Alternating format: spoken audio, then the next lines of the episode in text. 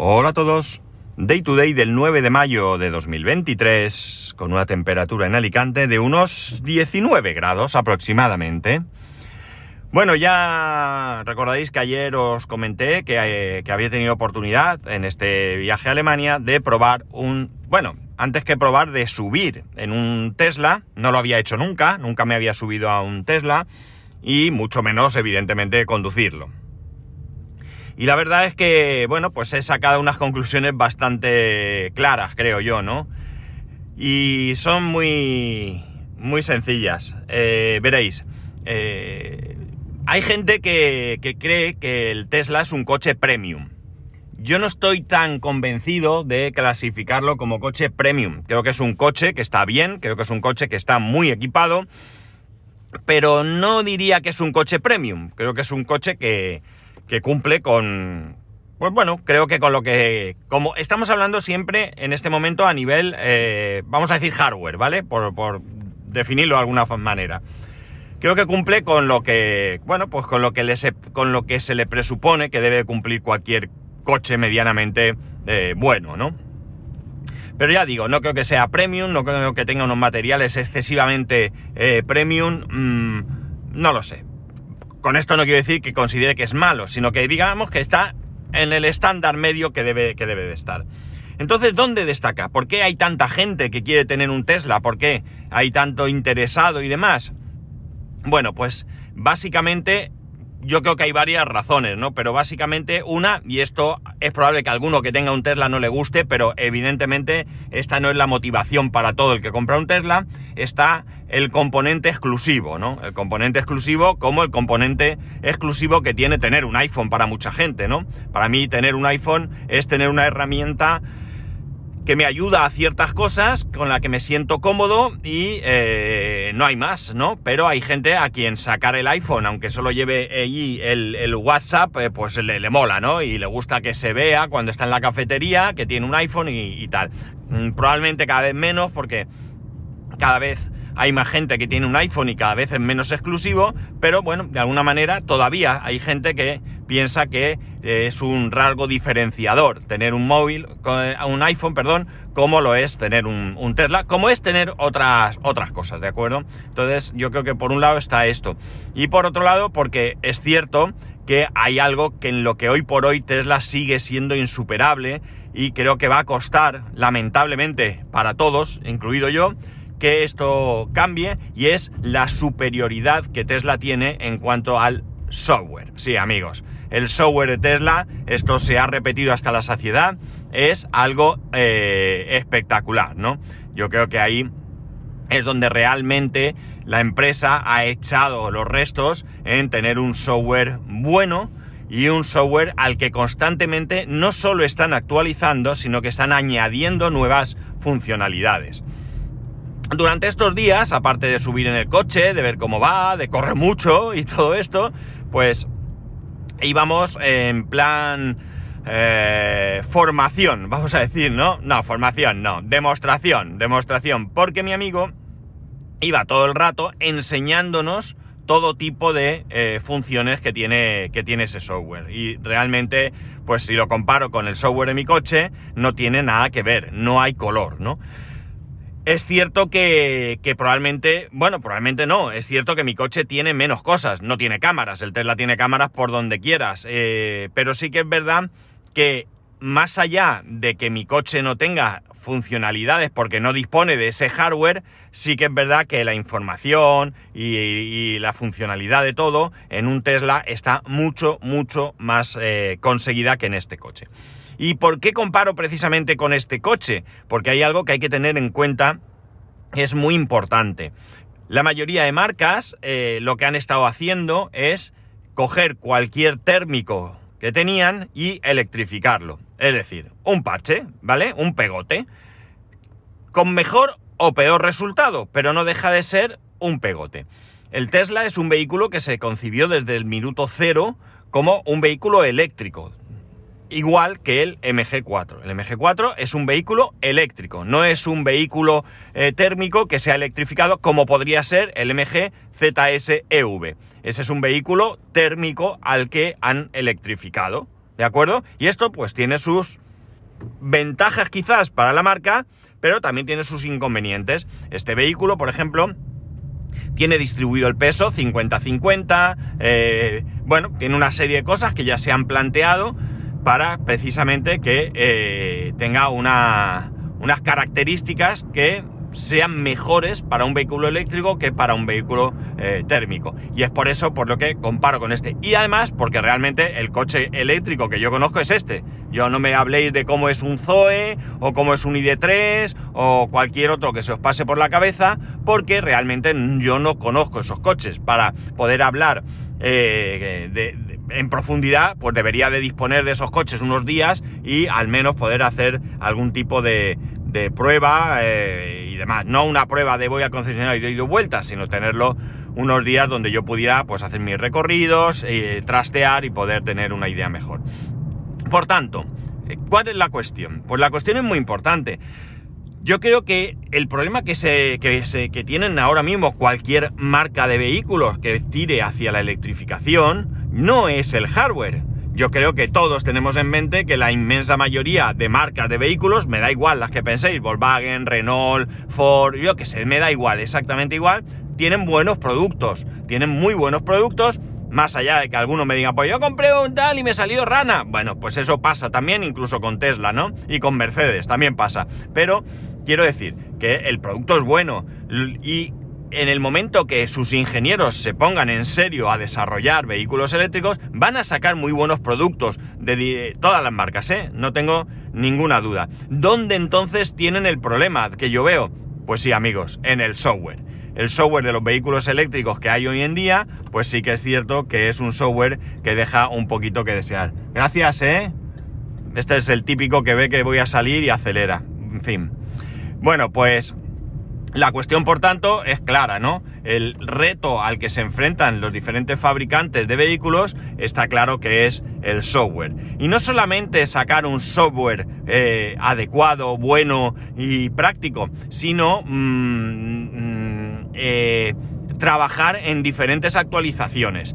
Lo ideal sería que todos los vehículos se actualizaran por OTA, que no tuviéramos que ir al concesionario, como hace Tesla.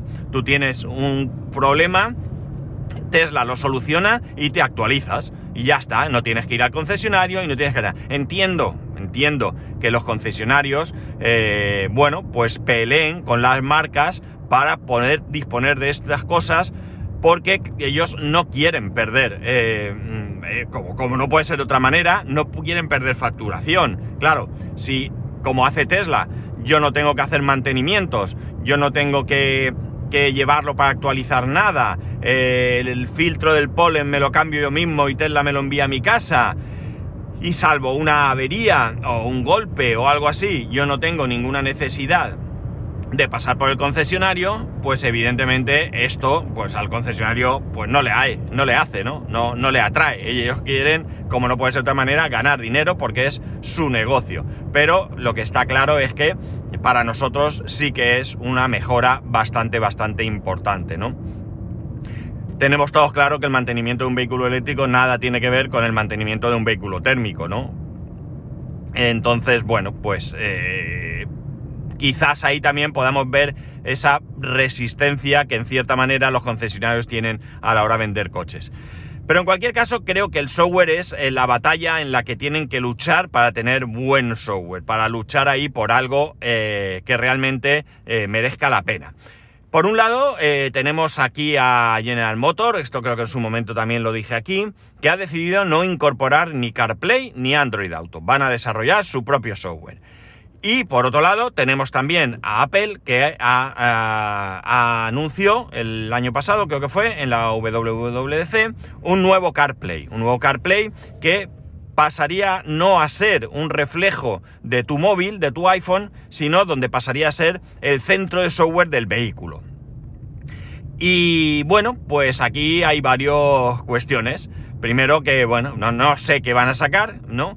Pero por otro lado, pues parece que hay una cierta resistencia por parte de algunas marcas, porque si tú miras el listado de marcas que admiten CarPlay y el listado de marcas que van a admitir el nuevo CarPlay, pues la verdad es que la diferencia es abismal. Y yo creo que hay ahí una cierta resistencia a eh, perder el control sobre el software del vehículo. Y no me parece mal, no me parece mal, lo entiendo también, pero para eso tendrás que trabajar y tener un buen software. Hasta no hace mucho, no hace mucho, nadie le importaba el software de su coche, pero absolutamente nada. No he visto yo a nadie ir a comprarse un vehículo o a, o a ver un vehículo en un proceso de compra y preocuparse por el software del coche. ¿A que no? Yo no lo había hecho en la vida. La única cosa que me llamaba en su momento, y aquí lo dije en alguna ocasión, era el CarPlay.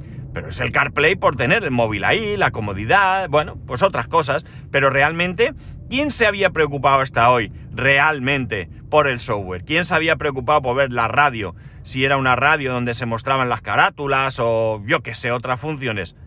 Nadie alguno, alguno que quizás pues tenía un cierto interés personal por este tipo de cosas, pero en general nadie nos preocupábamos por el software.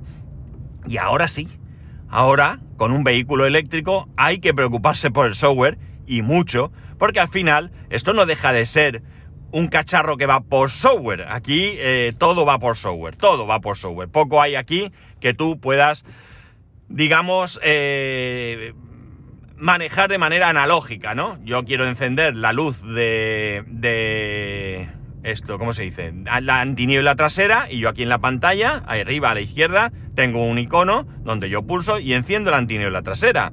Yo quiero cambiar el modo de conducción y no toco una palanca ni toco nada. Voy a la pantalla y pongo el tipo de regeneración que quiero, pongo eh, el tipo de conducción, si es eco, si es nieve, si es sport, eh, eh, toco si quiero que el vehículo, eh, el tipo de piloto automático, vamos a decir, que tiene este coche, pues yo le digo si así o asado, y luego pues todo esto, que, ahora eh, en un coche térmico no tienes el piloto automático, pues aquí es todo software. El coche tiene que mirar las líneas de la carretera para saber por dónde va, para poder girar en una curva, comprobar que el vehículo de delante, la distancia, bueno, pues y, la velocidad de la vía, bueno, pues hay cientos, bueno, no cientos que a lo mejor he exagerado, hay muchas cosas que tiene que tener en cuenta y todo es software. Todo, absolutamente todo es software. Por lo tanto, queda claro que lo importante a partir de este tipo de vehículos no es ya el coche, que vamos a tener coches buenos en todas las marcas, donde tendremos que elegir por una cuestión a priori de estética, pero también, sin ninguna duda, vamos a tener que elegir no solo por la estética, las características del vehículo, sino también por ese software que va, que va a traer. El otro día en el grupo de Telegram de AV, la Asociación de Usuarios de Vehículos Eléctricos, había un debate bastante, bastante interesante. Y es el hecho que podemos enfrentarnos a un cambio a la hora de comprar un vehículo. De, la, de manera que eh, podría resultar que, eh, por ejemplo, eh, vamos a poner el caso de mi coche, ¿vale? Porque es el que conozco. Mi coche ahora mismo tenemos tres versiones del mismo coche. El estándar, el confort y el luxury, ¿vale? Podría darse el caso de que llegara un momento en que el coche fuese el mismo. Evidentemente en estos momentos no es el mismo coche, porque pues entre un modelo y otro pues cambian que si las llantas, el tamaño neumático, que si el alerón en el Luxury, bueno, hay una serie de cosas que tienen unos modelos y otros no lo tienen. Pero el tema, el tema que, traían a debate y que ya digo me parece bastante interesante y por qué no, bastante sensato, es el hecho de que eh, podría haber un solo modelo, ¿vale? O sea, un solo modelo no, habría varios modelos, pero realmente el coche siempre sería el mismo, ¿no? Por ejemplo, vamos a imaginar, eh, iba a hablar de mi coche, pero creo que va a ser mejor hablar de Tesla porque ya hace algo similar. No es exactamente eso, pero ya hace algo similar.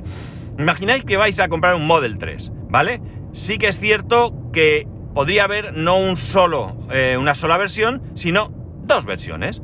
Dos versiones, con un motor y con dos motores. Se acabó, no hay más. Entonces, ¿qué diferencias hay? Pues por ejemplo, el coche, ya digo, sería el mismo coche, da igual el que te compres. Oiga, mire, yo quiero el Model 3 básico. Bueno, pues el precio es este. Y este coche pues tiene una batería de, me invento, 51 kWh, eh, no tiene el autopilot, eh, lo que sea, ¿no? Se nos ocurren, eh, la potencia del motor es 200 caballos, ya está, vale. Oiga, pero ¿y si quiero en vez de 200 caballos, 250, el siguiente, que tiene batería de 64 kilovatios hora y qué sé yo? Bueno, pues en vez de costarle a usted tanto, pues le cuesta, pues me invento, ¿eh? Estamos todo con, con cifras inventadas. 4.000 euros más. Y entonces tú te lo planteas, ¿qué hago? ¿Me gasto 4.000 euros? ¿Tengo ese coche? Mm, mira, no, si es que no me hace falta más caballos, la batería me sobra para mi día a día y con eso voy a ser feliz y me ahorro 4.000 euros. Y tú, pues te compras el coche. Oiga, ¿quiere usted el, autopilot? Si se compra usted el autopilot, le cobro 3.000 euros. Oiga, no, si yo voy a trabajar y yo no voy a... No, no, 3.000, otros 3.000 más, no, no, no. Vale, ya tengo mi coche. Pasan los días, pasan los meses y soy, soy feliz pero un día me doy cuenta porque cambian mis circunstancias, porque me apetece, por lo que sea, que, jolín, tenía que haber comprado el otro con más batería y algo más de potencia y tal. Tú no puedes hacer nada, yo en mi coche no puedo hacer nada, ¿de acuerdo? Pues tú podrías, como hace Tesla desde la misma aplicación del coche, del móvil, perdón, decir, pack, eh, me invento también los nombres, ¿vale? Perdonar, pack batería potencia. Entonces tú tienes esa batería más grande y esa potencia que tú no quisiste, pues en vez de costar 4.000 euros, ahora te cobro 6.000 por no haberlo comprado en su momento. Pero tú le das al botón y ya está. Esto significaría que, evidentemente, el motor es el mismo motor para todos los, todas las versiones y que la batería sería una batería grande que estaría también capada como lo estaría el motor.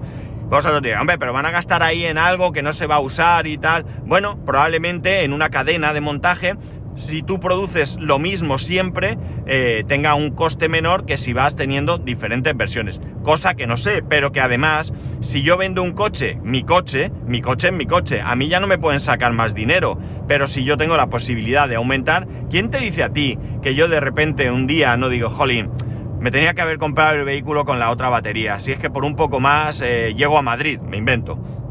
Pues a lo mejor resulta que en un momento dado me da el puntazo y me lo compro. Yo ese dinero ya no lo voy a gastar, nunca, jamás. En caso de querer gastarlo, cambiaré de coche. Y puede que sea un MG o puede que sea otro, ¿no? Pero en este caso, siempre habrá una cantidad de gente que podrá comprarlo. Asientos calefactados. Yo vivo en Alicante. Yo no necesito asientos y volante calefactado, es que es absurdo. Es que vale mil euros más si me compro el coche con los asientos calefactados. Nada, nada, paso. Oiga, mire, que le ofrecemos un trabajo en... qué sé yo, en Bilbao. Ostras, me voy a Bilbao y ahí hace frío en invierno, ahí sí que voy a necesitar esto. Me meto en la aplicación, asientos, volante calefactado, junto con otras opciones. No tiene por qué ser eh, una sola opción, pueden ser pack. Entonces yo cojo y veo, bueno, pues eran mil euros, aquí me cuesta 1800, jolín. Si lo llego a saber lo hubiera cogido, pero bueno, es que no, no voy a pasar frío, pack, 1800 pavos, ¿no? Esto Tesla lo hace un poco así. Tú puedes comprar el autopilot, hay diferentes versiones y bueno, pues cuando estuve eh, allí en Alemania había algo, no recuerdo qué era, mi amigo le ha comprado muchas cosas a su coche, eh, pero había una cosa que no le interesaba y ahí estaba, que precisamente, mira, casualidad, le he dicho a voleo, valía 1.800 euros. Él desde la aplicación me enseñó, mira, esto está aquí, si yo le doy a este botón, eh, lo he comprado. Que yo de broma le dije, a ver, dale al botón que yo vea cómo es el proceso, ¿no? Era una tontuna, ¿no? De estas de, la gracia de las 8.45, yo qué sé. Bueno, el caso es que este puede ser el, el modelo del negocio hacia el que podíamos movernos, ¿no? Este era el debate que había en el grupo de Telegram de AV y con el que yo estoy, creo que de acuerdo, ¿no? que podría ser el modelo interesante. Claro, esto perjudica y mucho a los concesionarios de coche. Yo ya no voy a necesitar tener un concesionario al uso. Yo puedo tener puntos de venta, pues como son los de Tesla. Es decir, yo solo necesito un sitio donde pueda echar un vistazo al coche. Lo puedo comprar por internet, ¿por qué no? eh, como compras un Tesla y luego recogerlo en un punto, ¿no? Y puede tener, y lo que sí que me haría falta es ciertos talleres, porque al final, por mucho eléctrico, por mucho lo que quieras, los vehículos se averían. Da igual que sea un Dacia, que sea el Maserati, ¿no? Los coches se averían. Y los coches, pues también por poco a lo mejor sí que necesitan un cierto mantenimiento. De hecho, incluso Tesla no es verdad que no necesite mantenimientos, pero sí es cierto que no necesita esos mantenimientos periódicos. A lo mejor necesita pues un cambio de aceite de la transmisión cada, qué sé yo, 400.000 kilómetros, por decir, que, que, no lo sé, pero que no tiene esos mantenimientos cada no sé cuántos meses o con no, sé cuántos kilómetros, no, no, no los tiene, Tesla no te obliga. Te puede recomendar, oiga, usted si quiere hágalo, pero realmente no hace falta, ¿no? Entonces, bueno, pues eh, también tendría que haber un cambio de concesionario que yo entiendo que estarían totalmente en contra, porque esto les perjudicaría bastante, ¿no? Pero bueno, es que al final eh, tenemos que avanzar, ¿no? Si no hubiéramos ido avanzando, pues imaginad, ¿no? Hace, yo qué sé, 150 años, o cuando fuese que empezó a estar disponible el vehículo, el coche, el automóvil, pues que los fabricantes de, carromatos, de calesas y de todo esto, eh, los criadores de caballos y los em, eh, agricultores que plantasen heno, pues se, pondrían de los nervios. Ostras, como triunfe el vehículo, a ver qué hago yo, qué hago con mi granja de, o sea, con mi, con mis caballos, ¿no? ¿Qué hago yo con mi negocio de, carromatos? Y ya no me hace falta. Bueno, pues esto es evidente que, puede suceder y que va a suceder, pero realmente es que no hay otra, o sea, tenemos que avanzar.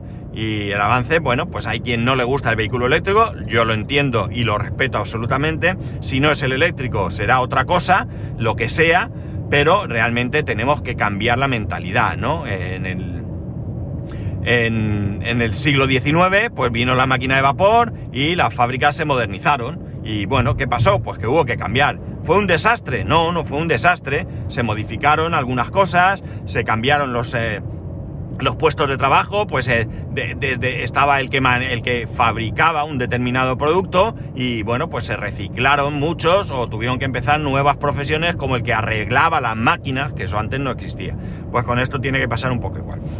En cualquier caso, ya digo, yo creo que el mayor reto al que se tienen que enfrentar hoy por hoy los fabricantes de automóviles frente a lo nuevo que venga, me da igual que sea eléctrico, de pila de, hidrógeno o de solar, me da exactamente igual, realmente yo creo que es el software. El software es algo que ahora en los grupos de, de, Telegram en los que yo estoy relacionados con coches eléctricos y demás, es el tema casi casi principal, ¿no? Es el tema del que se habla constantemente del software del vehículo, de las mejoras que esperas o de que te gustaría que viniesen y cosas así, ¿no?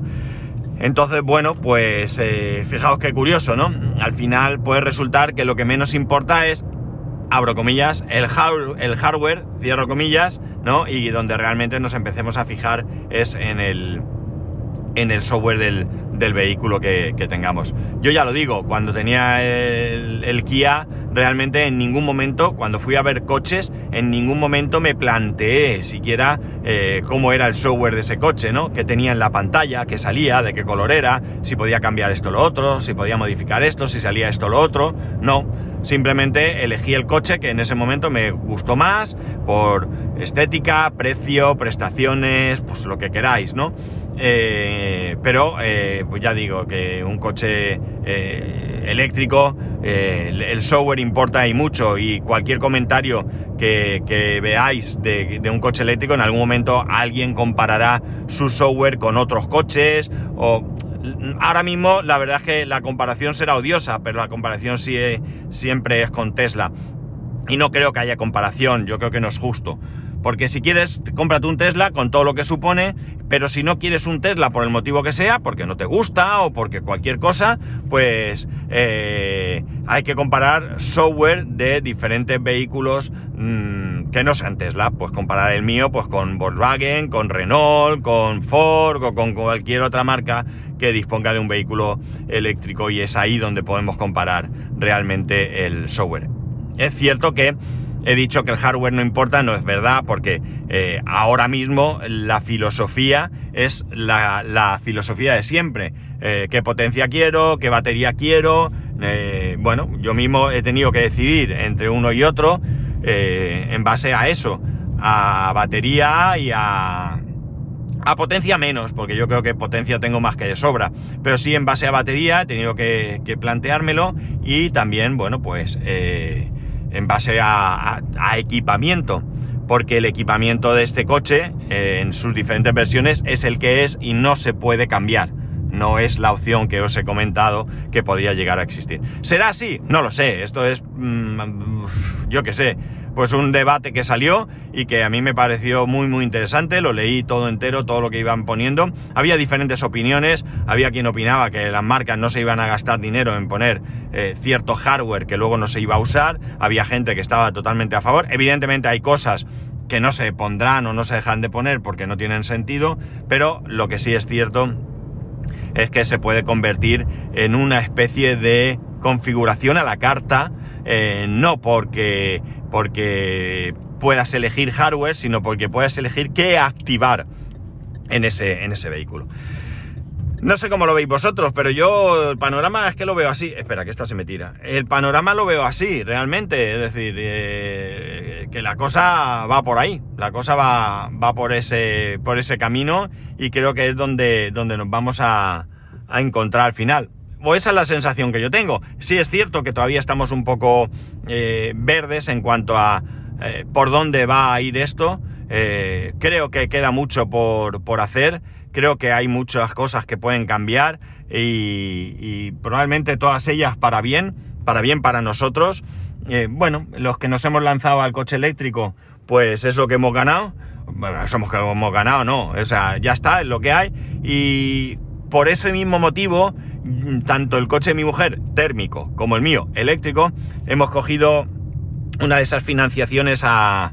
Eh, bueno, cada marca lo llama flexible, multiopción, yo qué sé, cada uno lo marca, lo, lo, marca, no, lo llama como quiere, que realmente lo que significa es que eh, dentro de cuatro años yo puedo devolver el coche si no, si no me hace, o seguir pagando, o pagarlo, o lo que me dé la gana, ¿no? Eh, ¿Por qué? Porque lo que he dicho, en cuatro años puede haber muchas cosas, puede haber cambios, puede haber nuevos modelos, puede haber diferentes cosas que podrían interesarme más y bueno, pues de esta manera lo tengo relativamente sencillo, solo tengo que, que, que esperar y cuando llegue el momento, pues eso, o devuelvo el coche o si no hay más me lo quedo o si por lo que sea no me gusta, me arrepiento de tener un coche eléctrico y no va por aquí, pues lo devuelvo y hemos terminado, ¿no? Y ya está. Esto es lo que había hoy. Uy, que me pego contra el cristal, un segundín. Y ya está, nada más. Ya sabéis que podéis escribirme a arroba spascual, spascual arroba spascual.es, el resto de métodos de contacto en spascual.es barra contacto. Un saludo y nos escuchamos mañana.